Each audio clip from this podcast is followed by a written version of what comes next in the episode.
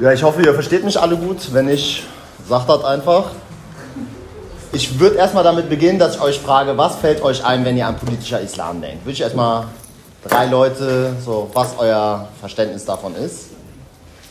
Habt ihr irgendwas dazu im Kopf, wenn ihr an den Begriff denkt? Mhm. Ich würde sagen, so ZDF-Talkshows, wo dann so Islam-Experten das aus dem Boden sprießen und das dann irgendwie äußern und du denkst einfach nur so, kommt ihr schon wieder her? Okay, das gibt es weitere Ideen.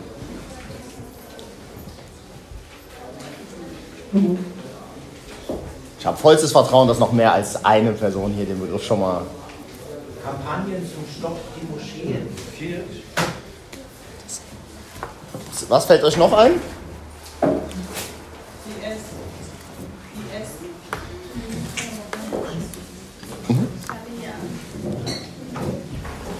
Alles, was ihr sagt, sozusagen kann richtig sein, weil in Deutschland gibt es keine Definition des politischen Islams. Also das ist erstmal wichtig, wenn man sich darüber unterhält. Politischer Islam in Deutschland ist überhaupt nicht einheitlich definiert und die Definitionen widersprechen sich massiv. So, das ist ähm, sozusagen, bevor wir darüber reden, kann von IS bis zu irgendwie ähm, ja, jeder Muslim oder Muslima, die sich politisch äußert, kann alles mit gemeint sein in Deutschland. Und deswegen würde ich erstmal beginnen sozusagen mit dem Unterschied zwischen politischer Islam und Islamismus. Die Begriffe werden ja beide relativ häufig verwendet, in Teilen auch synonym. Und bei beiden fällt auf, dass es nicht klar definiert ist. Genau, also der Begriff Islamismus ist derjenige, der zuerst in Deutschland verwendet wurde, bevor der Begriff politischer Islam an Beliebtheit gewonnen hat, sage ich mal. Islamismus hat über das, die letzten 150 Jahre, in denen der Begriff in Deutschland verwendet wurde, eine sehr, sehr wechselhafte Bezeichnung, also eine wechselhafte ähm, Definition. Setzt euch, hier sind noch ein Stuhl zumindest, den könnt ihr irgendwo mit. Da sind auch noch welche, also macht es euch einfach bequem.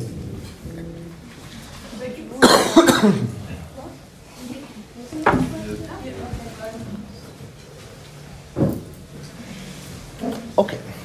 Also Islamismus, die erste Definition davon war die, es war als allgemeine Bezeichnung für den Islam erstmal die Verwendung. Also man hat nicht vom Islam gesprochen, sondern vom Islamismus in Deutschland. In den 70er Jahren zur Entstehung sozusagen des Deutschen Kaiserreichs war das der allgemeine Begriff, der verwendet wurde, um den Islam und als Religion zu benennen. Das hat dann ähm, schleichend abgenommen, sozusagen in der Zeit, in der das Deutsche Kaiserreich in Kontakt gekommen ist mit muslimischen Staaten oder muslimischen Gebieten und dann wurde der Islam der normale Begriff. Aufschwung hatte der Begriff Islamismus erst wieder in den 60er Jahren des vergangenen Jahrhunderts. Mit dem Beginn von Widerstand in muslimischen Ländern, vor allem gegen äh, die Sowjetunion. Also nicht im Kontext von Widerstand gegen die USA, sondern im Kontext von Widerstand gegen die, US, äh, gegen die Sowjetunion. Hat sich dann gewandelt mit der islamischen Revolution im Iran. Ab, dahin, ab dann kam sozusagen eine negative Konnotation damit in Deutschland zustande, dass Islamismus als gewaltvolle Revolution bezeichnet wurde, die im Gegensatz zum Westen steht. Bis 2001, und das ist bei allen Debatten in der westlichen Welt die Zäsur, war der Begriff aber umstritten. Also er wurde in unterschiedlichen Kontexten bezeichnet. Also teilweise wurde die antikoloniale Bewegung in Algerien ähm, in Tunesien als islamistisch bezeichnet, äh, weil sie im Gegensatz stand sozusagen zum französischen Kolonialismus war aber nicht das, was man heute als islamistisch bezeichnen würde. Franz Fanon und äh, auch hat er ja relativ viel darüber geschrieben, dass es eine Bewegung sozusagen der Arbeiterinnenklasse, der Bäuerinnen und Bäuern war, vor allem ohne Reli oder nicht im Kontext einer Religion, sondern im Kontext des antikolonialen Widerstands gegen eine Besatzung. All das wurde lange Zeit als islamistisch bezeichnet. Es hat sich geändert mit dem 11. September. Ab da war Islamismus ein Synonym für Terror, für Unterdrückung, für alles, was antiwestlich ist. Dabei wurde auch ganz klar der Gegensatz aufgemacht zwischen dem guten Westen auf der einen Seite, also wenn man in Deutschland fragt, wofür steht Deutschland, wofür steht der Westen, dann kommen da Attribute wie äh, zuverlässig, demokratisch, ähm, friedlich, Autobahn kommt bestimmt auch. Äh, der Islam und der Islamismus wurden da als Gegensatz gestellt. Also Beim Islamismus hat es begonnen, sozusagen, da war der Gegensatz mit Frauen unterdrückend, antidemokratisch gewaltvoll. Und dieser Begriff wurde dann sozusagen über eine Definition, die das Bundesamt für Verfassungsschutz, keine Definition, die man als Linker normalerweise verwendet, aber es ist ja immer interessant sozusagen zu sehen, was die herrschende Definition ist, ähm, mal niedergeschrieben hat. Der Islamismus ist eine Form der Herrschaft und die Errichtung einer religiösen Ordnung gegen die Demokratie und die Freiheit. Das ist die ähm, Definition des Bundesamtes für Verfassungsschutz. Wer damit gemeint ist, da widersprechen sich die unterschiedlichen Ämter des Verfassungsschutzes selber.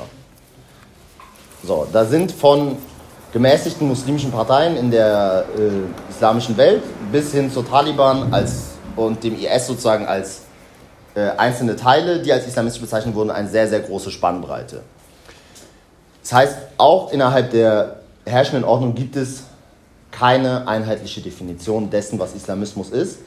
Einig ist man sich nur in dem Kontext, dass alle, die man so bezeichnet, Gegner sind. Dass, man, dass Gegner Demokratie sind. Und damit sind dann auch ähm, sozusagen konservative muslimische Parteien gemeint, die vom, von der Ideologie, von ihrem Wirtschaftskonzept, von ihrem insgesamt ihrem Konzept eher der CDU entsprechen würden ähm, als den Taliban. Durch diese fehlende Abgrenzung ist es aber einfach geworden, ein Feindbild zu schaffen und dieses Feindbild auch zu stärken. Der Begriff politischer Islam hat noch weniger eine Definition. Ich finde es aber sehr interessant, sozusagen, wer ihn verwendet. Weil mit Islamismus wird häufig dieses gewaltvolle Umsturz der politischen Ordnung gemeint. Beim politischen Islam ist das nicht so. Es gibt eine Professorin in Frankfurt, Schröter heißt sie, ich weiß nicht, ob ihr schon mal von der gehört habt. Die ähm, ist vor allem aufgefallen damit, dass sie Veranstaltungen macht für Kopftuchverbote und so. Ähm, ansonsten hat sie publizistisch jetzt nicht so unglaublich viel in dem Bereich hervorgebracht. Ihre Definition ist, der politische Islam ist der fundamentale Gegenentwurf zur Demokratie und Freiheit in der westlichen Welt.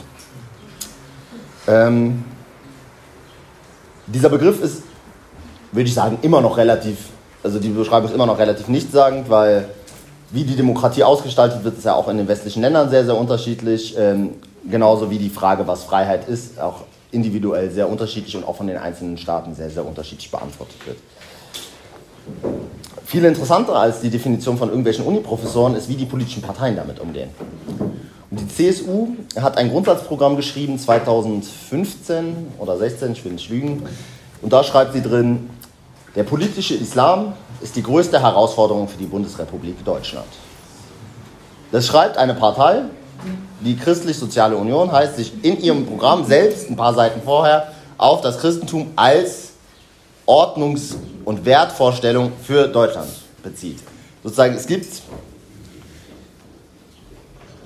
auch bei Ihnen natürlich keine Definition, aber es wird ein Gegensatz aufgemacht, sozusagen auch da von einer Partei, die sich selber auf eine Religion bezieht, das als Werteordnung nimmt, mit dem politischen Islam. Die Begründung oder die Definition dessen und in der Abgrenzung zum Islamismus häufig dieses Gewaltvolle, aber da es keine einheitliche Definition gibt, ist auch der Begriff politischer Islam im Kontext der medialen Debatten extrem breit gefasst. Und was all die aber gemeinsam haben, die diese Begriffe eigentlich verwenden,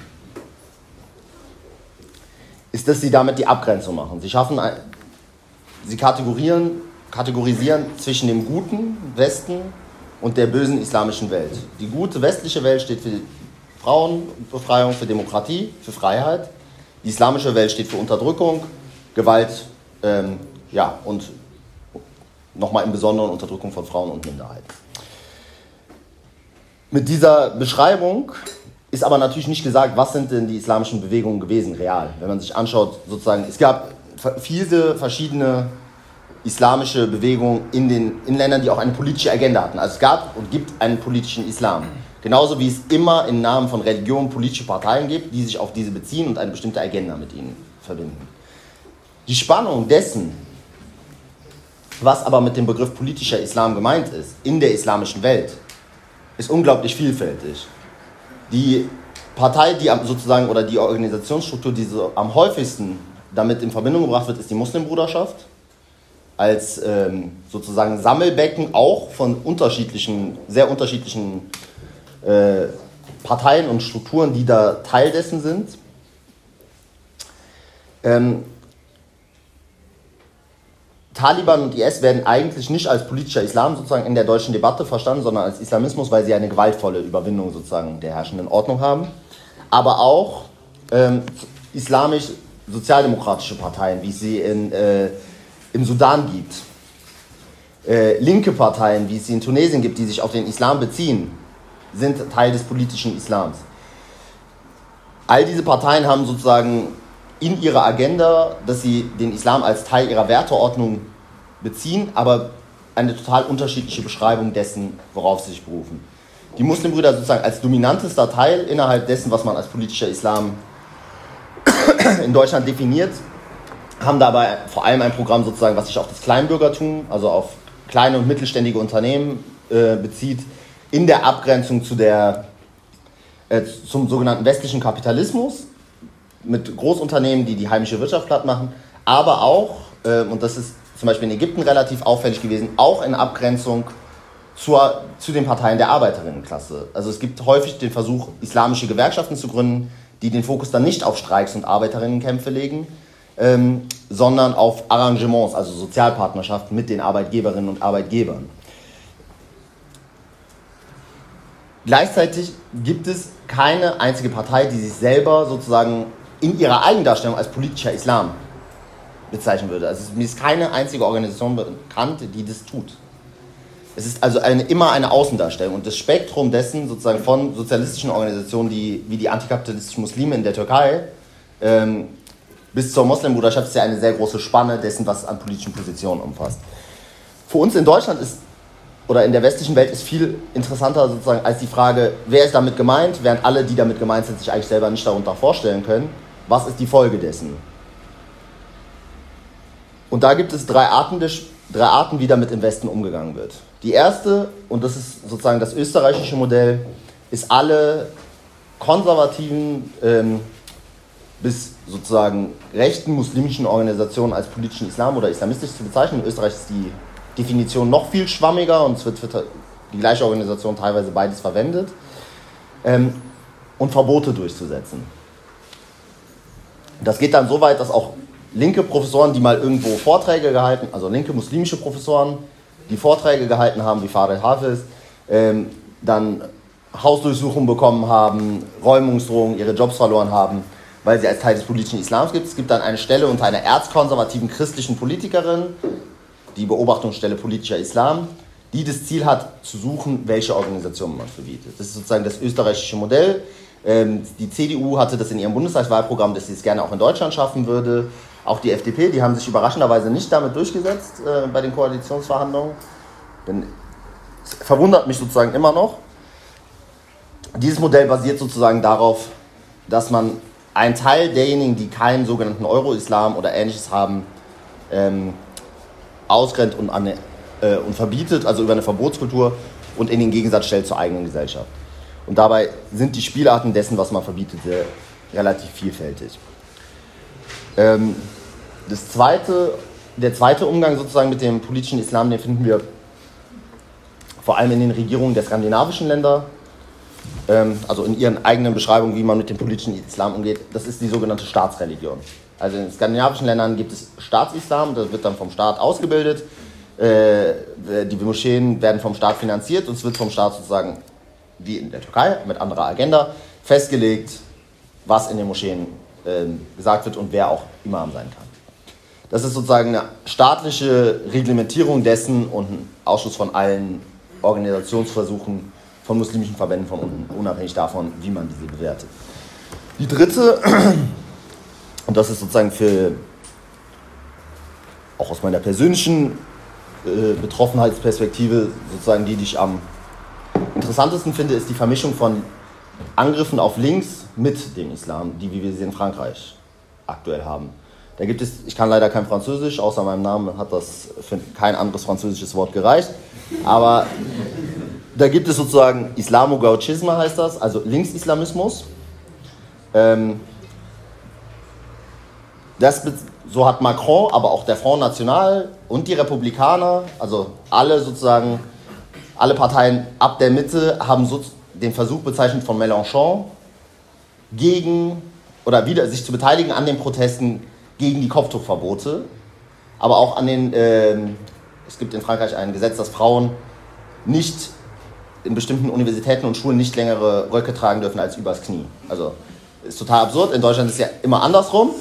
Ähm, hier dürfen Frauen dann an bestimmten Gebäuden nicht über dem Knie tragen.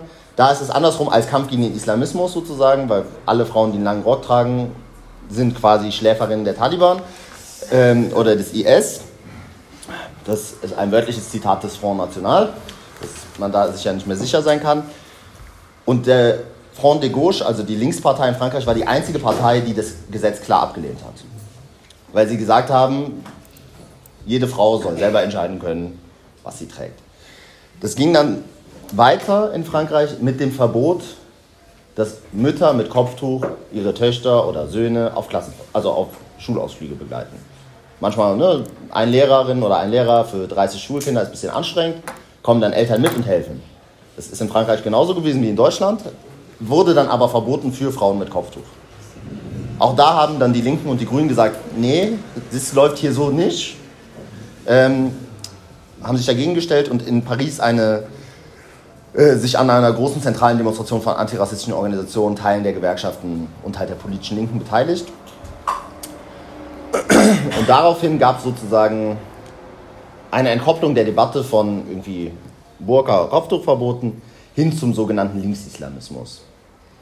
Dieser Linksislamismus definiert sich darüber, dass er die, in den Augen derjenigen, die diese Politik herbeischreiben oder sprechen, definiert sich darüber, dass es eine gemeinsame Ablehnung der westlichen Welt gibt, eine Ablehnung der NATO-Kriegspolitik, auch das ist, äh, also es wird nicht Kriegspolitik gesagt, aber der NATO, ähm, eine Ablehnung sozusagen auch des US-amerikanischen äh, Wirtschaftsmodells.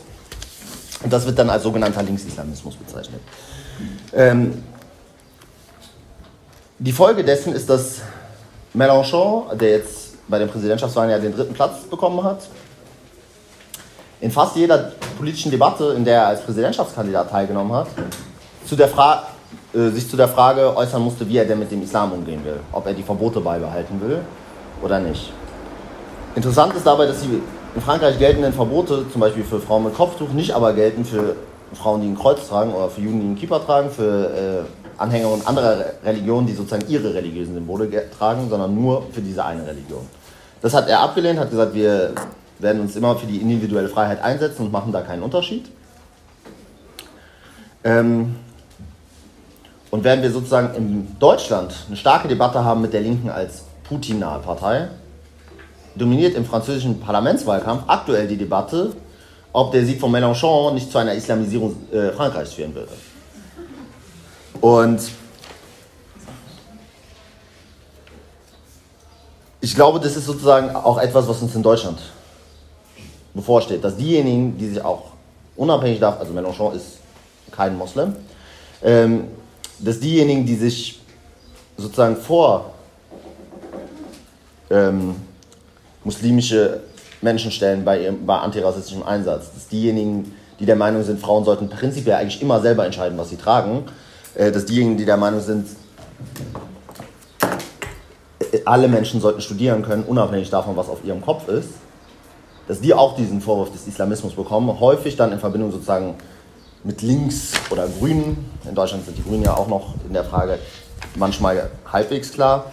Ähm, in der Verbindung mit Islamismus. Und das ohne irgendwelche Grundlagen.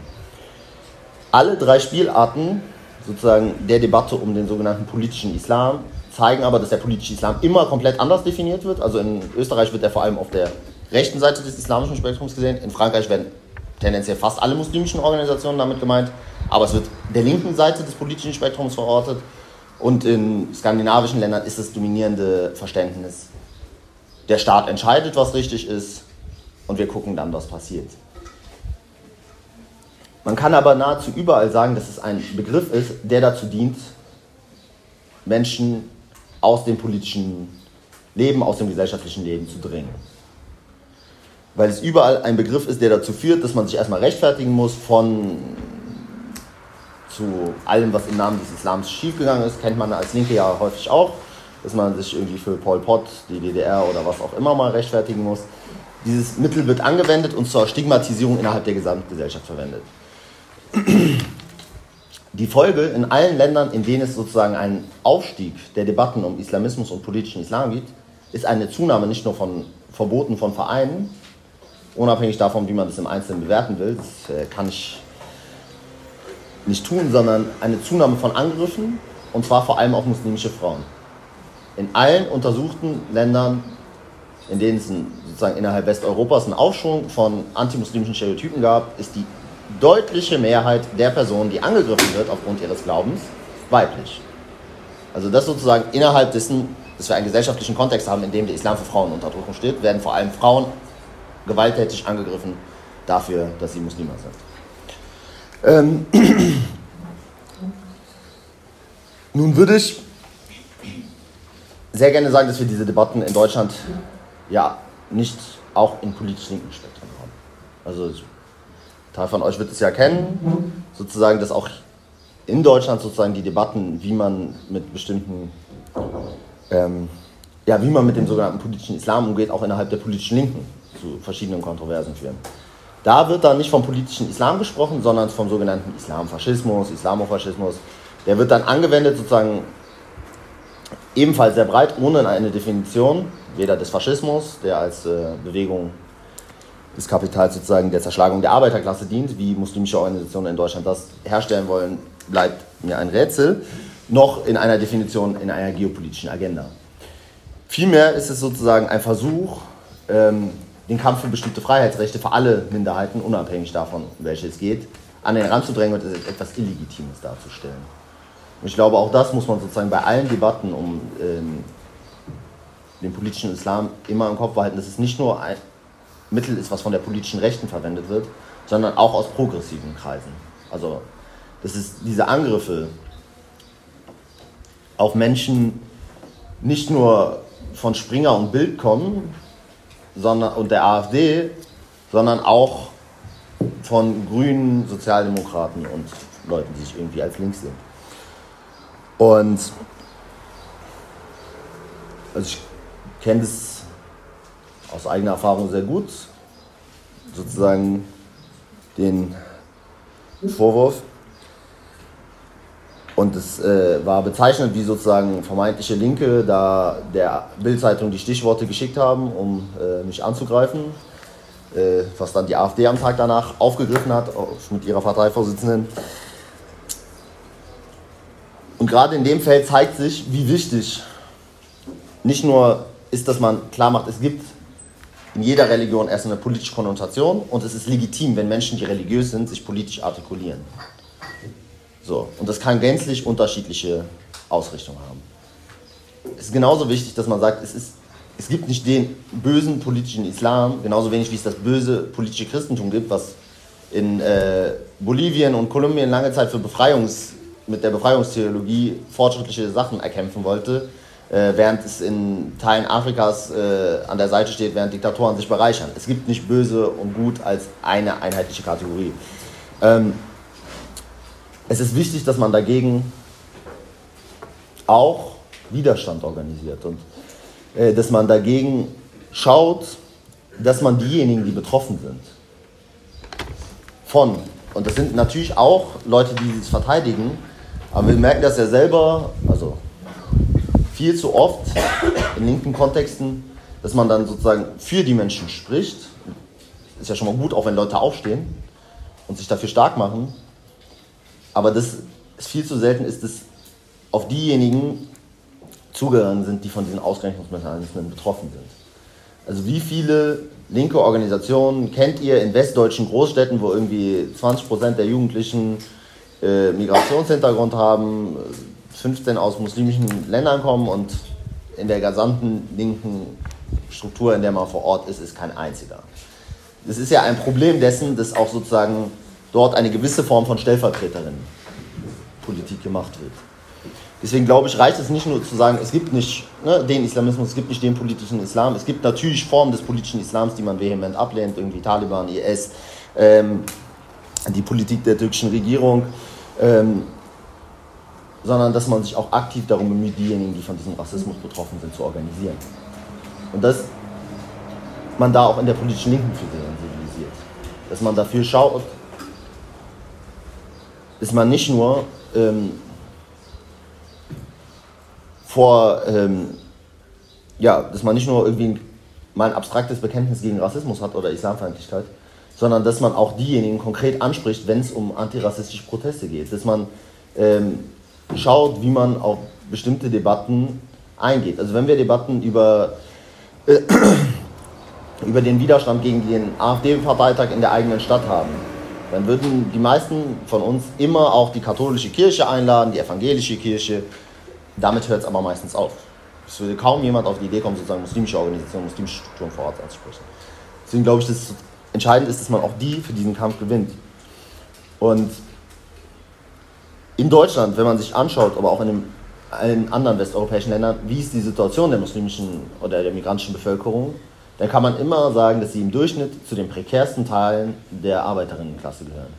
Also das Durchschnittseinkommen ähm, von Menschen mit Migrationshintergrund liegt bei 33 Prozent niedriger. Also wir haben ein Gender Pay Gap in Deutschland von 21 Prozent, bei Migrantinnen und Migranten liegt er bei 33 Prozent.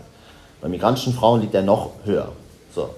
Und die am stärksten von Diskriminierung auf dem Arbeitsmarkt betroffene Gruppe sind Frauen mit Kopftuch. Also die Gruppe, die sozusagen auch am häufigsten angegriffen wird im Namen der Freiheit, ähm, wenn es um Verbote geht.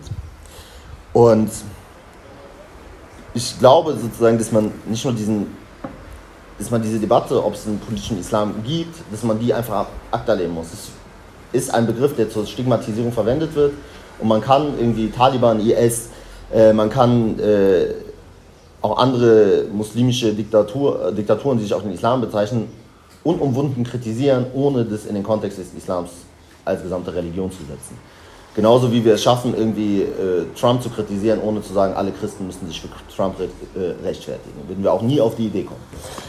Ähm, viel wichtiger ist es aber, glaube ich, meiner Meinung nach, dass wir es schaffen, diejenigen Wort kommen zu lassen, die selber davon betroffen sind. Dass wir eine Perspektive schaffen, in der Menschen, die von Rassismus betroffen sind,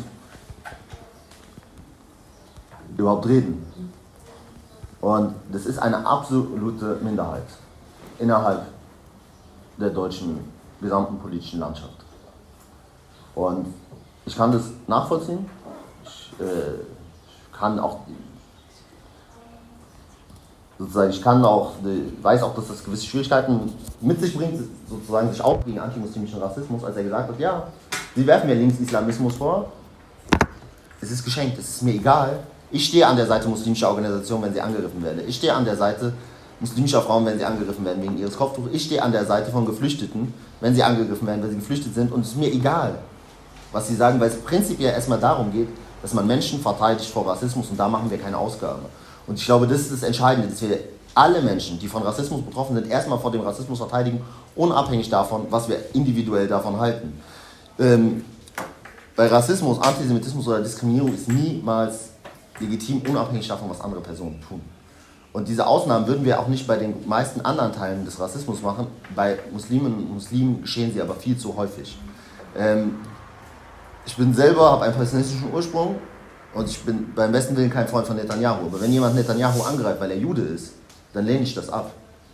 Und ähm, wenn jemand einen muslimischen Politiker angreift, weil er Moslem ist und nicht wegen seiner Politik, dann lehne ich das genauso ab. Und da sollten wir nicht die Grundlage, nicht bei Muslimen und Muslimen zulassen, dass die Grundlage des Angriffs auf Politikerinnen oder Menschen aus dieser Religion ihre Religion ist, sondern ihr Handeln. Und ich glaube, dass wir dieses Denken auch innerhalb der politischen Linken durchsetzen müssen. Und dafür braucht es auch sozusagen ein Bündnis mit all denjenigen Teilen in der Gesellschaft, die betroffen sind von Rassismus und Diskriminierung. Ich glaube, wenn wir das schaffen, ähm, wären wir einen großen Schritt weiter. Ansonsten für all diejenigen, die angegriffen werden, weil sie sozusagen Teil des politischen, als politische oder Islamisten bezeichnet werden, braucht man einfach nichts drauf geben. Das ist im Endeffekt diejenigen, die sozusagen diese Stimmung machen. Wenn es von der politischen Linken kommt, muss man darum kämpfen, dass sie nicht mehr als Teil der politischen Linken gesehen werden. Aber wenn es aus dem rechten Spektrum gesehen kommt, muss man das, glaube ich, einfach als Teil ihrer Agenda auch sozusagen sehen und der, den Kampf ansagen. Ja, erstmal Dankeschön fürs Zuhören.